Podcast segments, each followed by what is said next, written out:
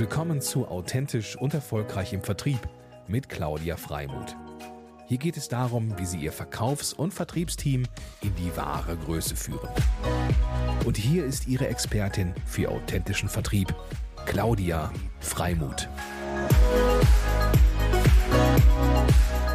Meine liebe Anne, ich bin total, ähm, ja, ein wenig emotionalisiert, weil wir haben gerade ein kurzes Vorgespräch gehabt, ähm, weil du in meinem Mutmacher-Podcast für authentischen Vertrieb bist ähm, und weil wir uns auch schon so lange kennen, letztendlich auch ein Stück weit gar nicht so intensiv, dann schon aus der Ferne, aber irgendwie fühle ich mich dir total verbunden, ähm, weil wir uns A schon so lange äh, kennen, aber auch B, weil wir immer wieder äh, uns mal abgedatet haben und wir uns im Grunde schon aus der Hochschulzeit kennen, wo ich mal Dozentin oder äh, immer noch Dozentin bin, aber ähm, ja mehr in Projektarbeit jetzt bin und wir uns damals sozusagen in dem Zusammenhang hast du äh, Tourismusmanagement studiert in der Hochschule Bremen und äh, freue mich total, dass du jetzt nach gefühlten irgendwie zehn Jahren oder so hier in meinem Podcast bist. So herzlich willkommen. Ja, Hammer, super. Vielen Dank, dass ich dabei sein darf. Ich fühle mich auch ziemlich geehrt, ähm, dass ich vor allem ja, mit meinen vielen Seiten dabei sein darf. Ja, genau, viele Seiten, das ist schon das richtige Stichwort, weil genau. äh, ja, ich lade hier auch gerne einfach mutmachende Menschen ein, ähm, die eben halt auch wirklich eine Besonderheit mitbringen und die hast du für mich damals schon ausgestrahlt, ähm, als Norwegerin äh, in, Deutschland, in Deutschland studiert und eben auch immer ein, ein tolles Hobby gefrönt, nämlich das Kiten äh, und da, das fand ich schon damals sehr faszinierend, wie mit welcher Leichtigkeit, also gefühlten Leichtigkeit du das gemacht hast. Das ist bestimmt auch hartes Training gewesen, aber ähm, daher sind wir da auch sehr stark im Austausch mit Social Media gewesen und ich konnte dich immer verfolgen. Ähm, vielleicht erzählst du den Hörern mal sozusagen, wie das ähm, eigentlich kam und ich, ich erinnere tatsächlich die Story auch selber gar nicht mehr, ähm, ähm, wie es dazu kam, ähm, dass du tatsächlich auch äh, profimäßig sehr mit tollen Preisen auch abgeräumt Kitesurferin äh, äh, geworden bist? Ja, aus dem Norden im Norwegen und dann auf einmal auf dem Wasser unterwegs, ja. Also es fing mit Snowboarden und ähm, Snowboarden an in Norwegen okay. äh, tatsächlich. Und dann dadurch ähm, habe ich meinen Freund aus Berlin kennengelernt, äh, der dann auch Kite-Lehrer und Windsurflehrer war. Und dann habe ich äh, mit 19 Jahren gesagt, hey, ich äh, komme nicht mal besuchen. Da war dann Griechenland unterwegs. Ähm, und da habe ich dann Windsurfen erst gelernt und er hat mich dann mehr oder weniger das Kiten beigebracht oder zumindest ein Kite mir gegeben, damit ich dann selber ausprobieren konnte. So hat es dann angefangen. Ich habe es halt bei ihm gesehen und es sah damals einfach so toll aus, dass ich damals schon in 2000, was ist das 2000 zwei, drei gewesen sein, dass ich gesagt habe, hey, das möchte ich unbedingt können, koste was es kosten muss. Und ähm, so war das auch. Also ich habe ewig gebraucht damals, um das zu lernen, weil die Ausrüstung noch nicht so gut war äh, und so sicher war wie heutzutage. Also viel schwieriger zu lernen. Ähm, ich musste ganz, ganz viele Kilometer am Strand laufen und wieder von vorne anfangen. Und ja, also das war ein Kampf, aber ich habe es gelernt und ich habe damals gewusst, ich möchte das wirklich lernen. Ich möchte gut werden. Ich, ich will das unbedingt. Und entsprechend habe ich dann tatsächlich auch mehr oder weniger mein Studium geplant mit ihm. Also wir sind dann nach Deutschland gezogen zusammen in 2007, äh, weil ich auch Deutsch sprach. Und dann war das einfach für uns dann zu studieren und auch in der Nähe von, von, von der Küste, damit wir immer am, nach dem, ja, am Nachmittag oder halt eben am Wochenende zur Küste konnten mhm. zum Trainieren. Okay. Und ich habe auch halt einen Studiumplatz rausgesucht, wo ich wusste, dass ich nach Brasilien konnte, weil da ist natürlich perfekt zum Trainieren. Mhm. Äh, und entsprechend habe ich das dann auch äh, durchgezogen. Also mein Auslandsjahr war dann in Brasilien, in Fortaleza. Ähm, und da habe ich dann tatsächlich ähm, neben dem Studium jeden Tag aufs, auf dem Wasser verbracht. Und äh, ging dann in 2010 das erste Mal auch äh, in den deutschen Meisterschaften also bin da mitgefahren, ohne große Hoffnung, aber ich wusste, ich habe gut trainiert und habe dann tatsächlich auch gewonnen. Und ähm, ja, die erste Meisterschaften als äh, norwegische deutsche Meisterin ähm, absolviert. Das war ziemlich cool.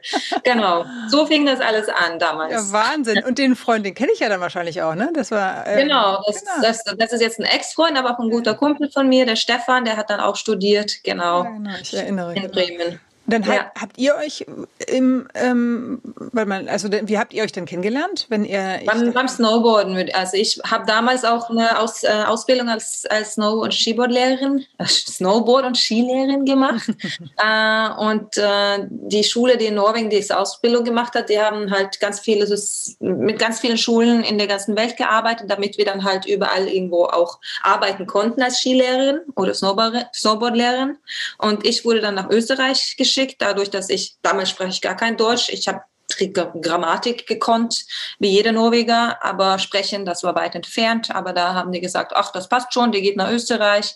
Und da habe ich dann Stefan kennengelernt, der dann als Snowboardlehrer dort Very funny. Und ich dachte, ihr hättet euch im Studium kennengelernt. Witzig. Nee, so nein, nein. Auch aufgeklärt. ja, genau. ja, super. Und ähm, genau, dann habt ihr das äh, Studium gemacht, dann dann kam es irgendwann dazu, dass du äh, dann zu Kite Worldwide kamst, was natürlich mega ist, weil das war ja das mega Matching dann für euch auch, ne? Ja, genau. Also ich habe mich, äh, als wir die Bachelor Thesis geschrieben haben, da haben wir das, äh, den deutschen Kitesurf-Reisemarkt analysiert. Der war jetzt damals nicht so groß, der ist jetzt in zehn Jahren natürlich ziemlich groß geworden. Äh, Kitesurfen ist auch viel, viel größer geworden, aber damals habe ich, das war meine Bachelorarbeit und ich habe diesen Markt analysiert und die ganzen Reiseveranstalter und das Verhalten und Auftreten online auch analysiert. Und Kite Worldwide die waren so gut, die haben, die sind, haben sich so herausgestochen, ähm, sich ganz anders präsentiert, auch ganz auf Facebook sich ganz anders präsentiert. Die waren da schon damals groß. Facebook gab es halt früher in Norwegen, deswegen wusste ich, Facebook ist wichtig. In Deutschland kam das ein bisschen später dazu. Und Kite Worldwide hat das einfach verstanden, dass das mega wichtig ist. Ähm, ja, und durch die ganzen Sachen habe ich gesagt, hey, wenn ich mal in Deutschland arbeiten möchte, wenn ich mal einen Bürojob will und normal leben will, dann bei Kite Worldwide. Und so war das dann auch. Ich habe mich dann einfach beworben und gesagt so, ja, ich wüsste jetzt nicht genau, welche Was, Stelle ihr für mich habt, aber ich passe zu euch. Sehr cool. Genau. Und, und, so und aber die haben ja auch, die sind ja, also vielleicht auch erstmal zur Aufklärung, ähm, sind ja Veranstalter, aber ich glaube ein bisschen ja. mehr darüber hinaus, oder?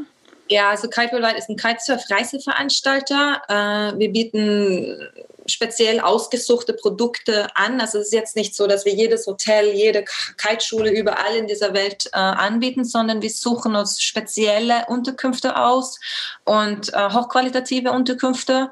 Äh, und jetzt kein, kein All-Inclusive oder so, sondern auch Unterkünfte, wo man dann halt äh, ein Teil vom, vom, von, von den Gegebenheiten vor Ort ist, also auch ob es jetzt die Menschen sind oder die Natur oder wie auch immer. Ähm, und wenn es äh, jetzt keine passende Unterkunft gibt, die mit uns zusammenarbeiten will, dann pachten oder mieten wir eine Unterkunft. Mhm. Ähm, und das gleiche mit den Kiteschulen. Also wir brauchen sehr, sehr gute Partner, die wissen, Service zu schätzen und Qualität zu schätzen. Und wenn es das nicht gibt, dann machen wir das halt eben alleine oder selber. Mhm. Ähm, deswegen haben wir jetzt weltweit einige Unterkünfte, die wir selbst betreiben, ähm, ein, einige Kiteschulen, die wir selbst betreiben. Und zudem ähm, haben wir auch jetzt einen Shop. Ähm, wir kaufen halt Kite-Klamotten und Kites und Boards und so weiter. Aber das ist so im Großen und Ganzen das, was Kite weltweit erstmal ausmacht. Also wir sind jetzt Veranstalter mit eigenen Unterkünfte und eigene Kiteschulen. Und ihr seid ja ähm, groß geworden eigentlich erst durch eine Community, ne? Habe ich das richtig in Erinnerung? Oder war das von Anfang mhm. an schon Veranstalter?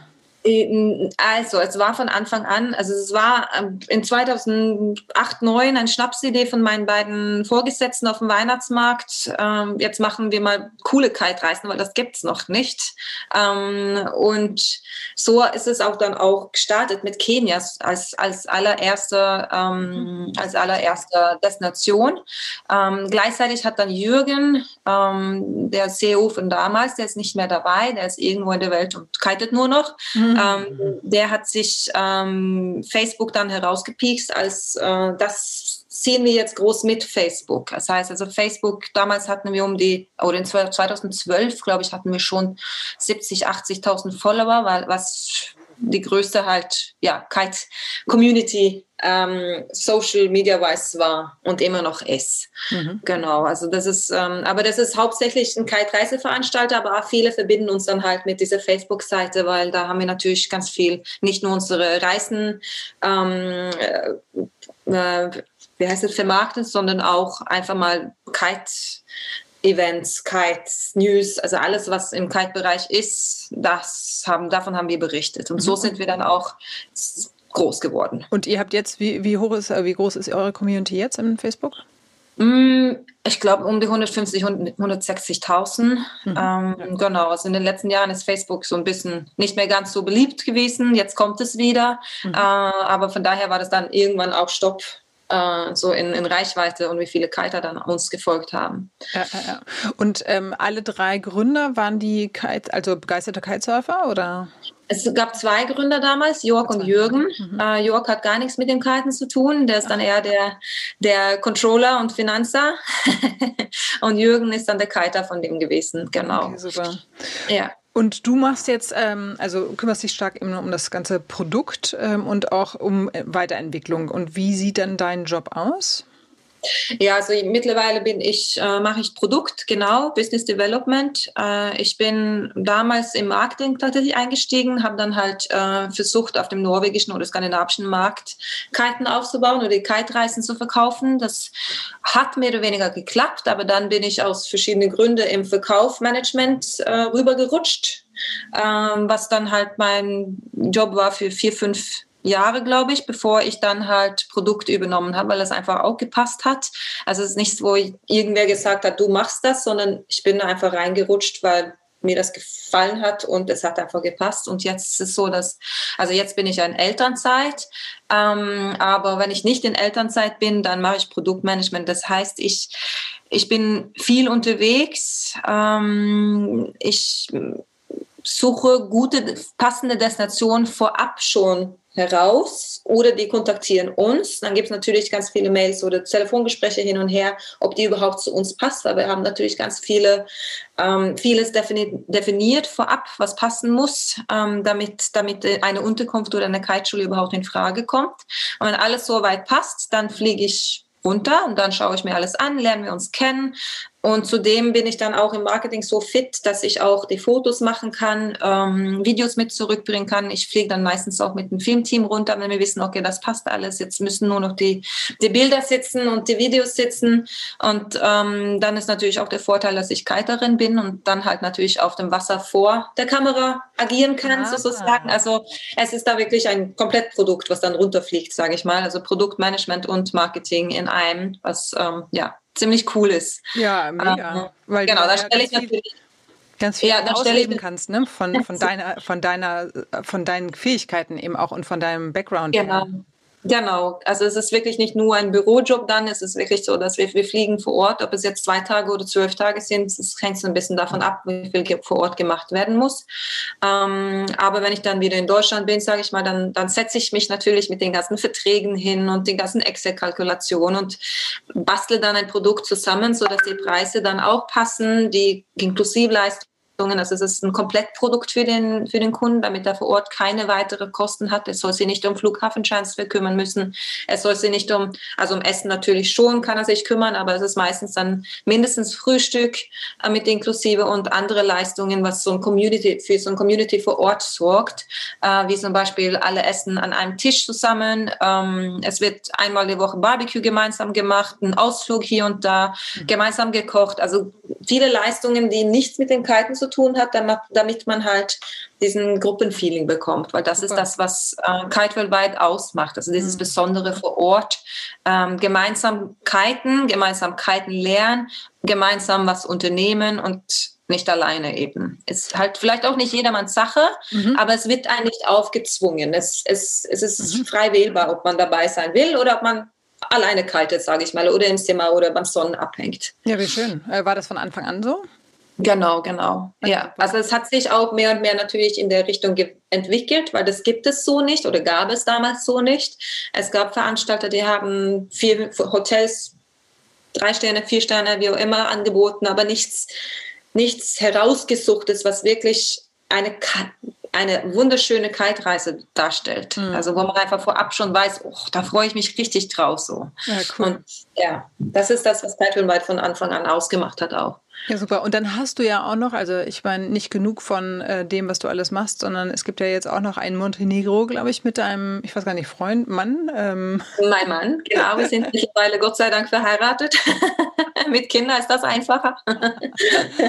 ähm, in Montenegro tatsächlich auch eine Kite-Schule. Ist es auch mit Unterkunft oder? Ähm? Ah, genau, also meinen Mann habe ich dann in äh, 2014 kennengelernt, auch in Kenia tatsächlich, ähm, beim Kiten.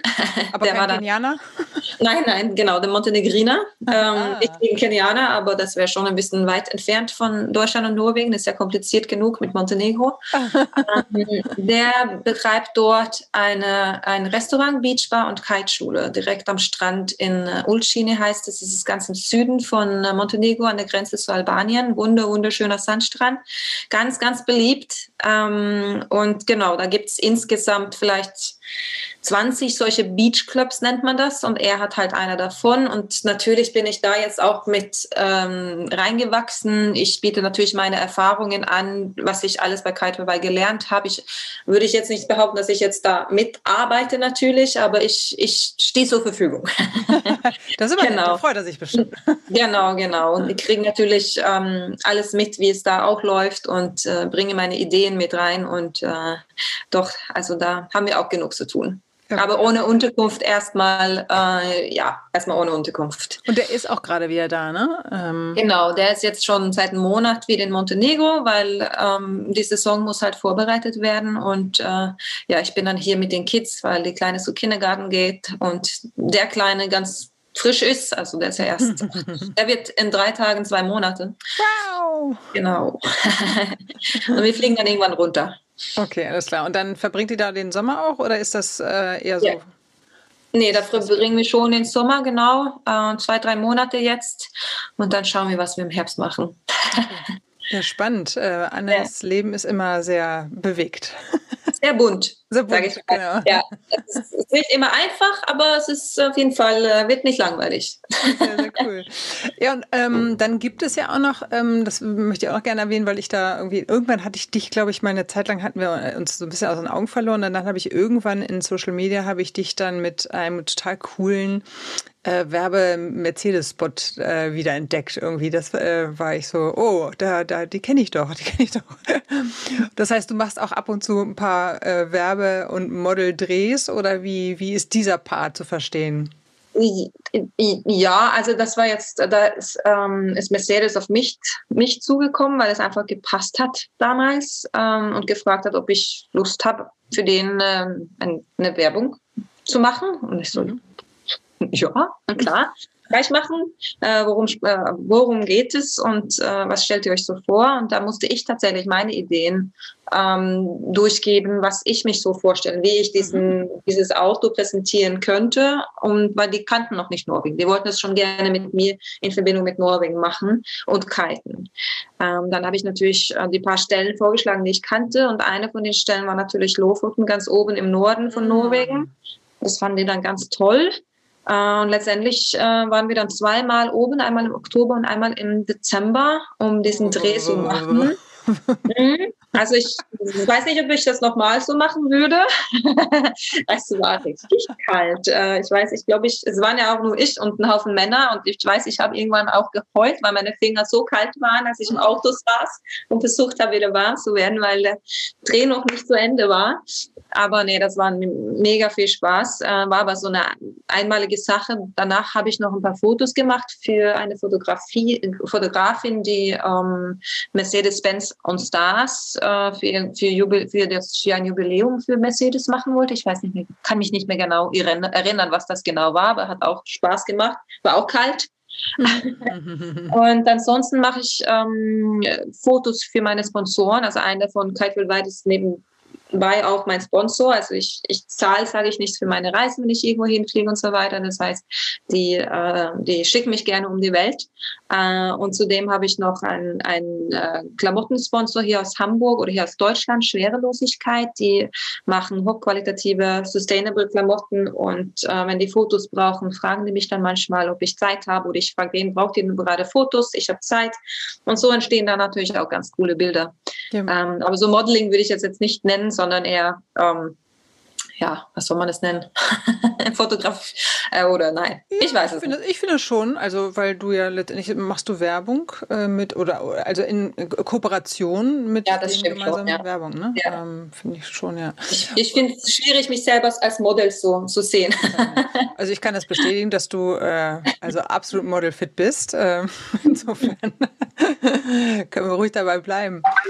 ähm, genau, und dann hast du, ich sag mal, ich habe nochmal geluschert vorhin, äh, Instagram, da sind wir auch irgendwie connected. Äh, da hast du ja auch irgendwie enorm viele Follower. Kommt das eigentlich durch die ähm, Kite, Kiten-Geschichte oder wie ist ja, das so gewachsen? Genau, das kam damals, also als ich da halt die Wettbewerbe gemacht habe, in, sage ich mal, 2010 bis 2014, 15, ähm, da kam ja Instagram gerade neu auf so ähm, und hat geboomt. Und da war ich ziemlich schnell dabei, das auch zu pushen mit Fotos. Ähm, hatte da auch ein äh, Partner hier in Hamburg, der ähm, also eine Social Media Agentur, der mich und ein paar andere Mädels äh, geholfen hat, mhm. das ja, darzustellen, wie soll man es überhaupt machen.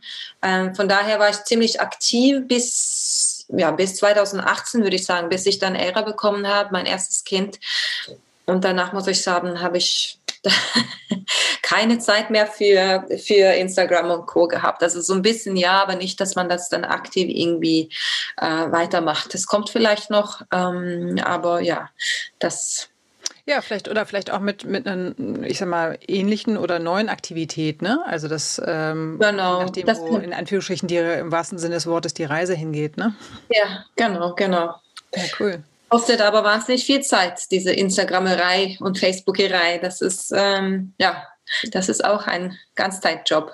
Ja, definitiv. Aber wenn man das professionell ja. und gut machen möchte, dann ist das äh, wirklich, ähm, also hätte ich auch zu Beginn, als ich das angefangen habe, ähm, also ich mal gut, ich bin jetzt in Instagram und, und Facebook bin ich eigentlich eher privat unterwegs, aber ja. in LinkedIn mache ich schon mehr ähm, und da auch regelmäßig und das ist einfach, da musst du dir viel, da gehört viel Zeit, äh, Gehirnschmalz rein, da gehört natürlich auch das Design etc. Ähm, also da, ja, da genau. das denkt man immer gar nicht, ne? Weil das immer so, sieht immer so locker leicht aus, was man so sieht. Ja. Ja, ja. Ähm, aber es ist halt weitaus mehr. Und äh, wo wir gerade beim Thema Marketing und Vertrieb sind, ähm, ich frage ja meine Gäste auch immer gerne sozusagen, was ist ihr persönlicher Vertriebshack oder was würdest du ähm, den Menschen in Bezug auf Vertrieb und den Zuhörern und Zuschauern empfehlen? Ähm, was ist sozusagen dein Learning aus den letzten Jahren ähm, bei dem unterschiedlichsten Portfolio, was du eben auch ähm, schon umgesetzt und erfahren hast? Ja, genau. Ähm, also ich habe dann ganz klarer, klarer Hack für mich, aber auch für Kite Worldwide oder ähm, auch für, für den Business, was wir in Montenegro haben. Es ist äh, Live What You Do. Ähm, das heißt, äh, du musst das wirklich lieben, was du machst, um das gut zu verkaufen. Äh, vor allem im Tourismus, glaube ich, ist das das äh, das Wichtigste überhaupt. Also wie willst du überhaupt authentisch, authentisch was verkaufen, ohne das zu leben. Ähm, also das gilt in wahnsinnig vielen Bereichen, Bereichen, dass man das einfach lieben muss, glaube ich, um einen guten Job zu machen, um bei den Kunden beliebt zu sein, um wieder zu verkaufen.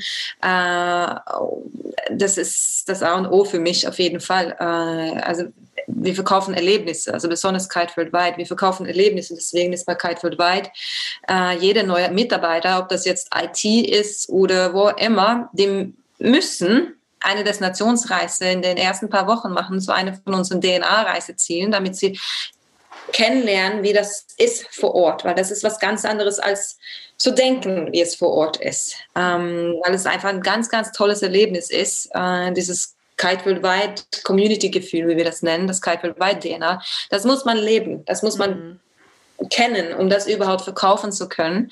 Und das ist das, was äh, Kite auch ausmacht, dass die, die Mitarbeiter wirklich, die sind super geschult, erstens verkaufstechnisch, ja, mhm. ähm, aber auch was das Erlebnis in sich angeht. Die wissen, worum es hier geht. Also es geht nicht nur darum, dass die kiten lernen sollen und kiten können sollen. Natürlich ist das gut, wenn die das können wollen, aber das ist für uns nicht so super wichtig.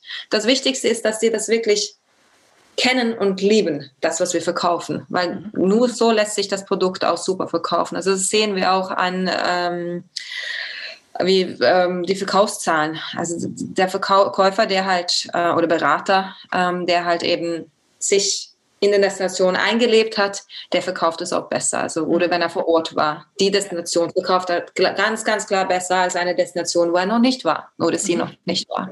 Genau. Also für mich ist es ja dann auch umgedreht. Do what you live würde ich auch jedem empfehlen. Ähm, ist aber vielleicht nicht jedermanns Sache. Vielleicht will man Hobby und Arbeit trennen, aber für mich hat sich das ganz, ganz klar ähm, gelohnt. Also durch Ups und Downs. Ähm, es gibt natürlich im Berufsleben auch viele Ups und Downs. Und ähm, wenn man halt dann halt eben das macht, was man liebt, ähm, dann kommt man schneller durch die Downs, würde ich mal sagen. Und du hattest ja letztendlich auch das Glück, dass du, ähm, dass du den Zugang dazu gefunden hast, ne? Also, weil ich, wenn ich jetzt mal zurückblicke, was du anfangs gesagt hast, da hast du mit dem Snowboarden angefangen ähm, und, und bist dann zum Kiten gekommen, äh, was ja. natürlich sehr familiär und ähnlich ist. Ja. Aber das war auch irgendwo ja eine gute Fügung. Ähm, jetzt muss ich gerade noch mal vorher fragen, dieses Snowboarden ist natürlich wahrscheinlich bei jedem Norweger irgendwie verhaftet, ne? Dass man das hier, aber oder wahrscheinlich auch nicht. Aber ähm, da ist es irgendwie. Wie kamst du zum Snowboarden? War das irgendwie inner, innerhalb der Familie schon aktiv? Nee, überhaupt nicht. Nee, also ich bin eher die Aktive in unserer Familie, muss ich gestehen. Das sind eher nicht so aktive Menschen. Aber in Norwegen äh, lernt jedes Kind langlaufen. Das ist einfach so. Das ist kein äh, Blödsinn.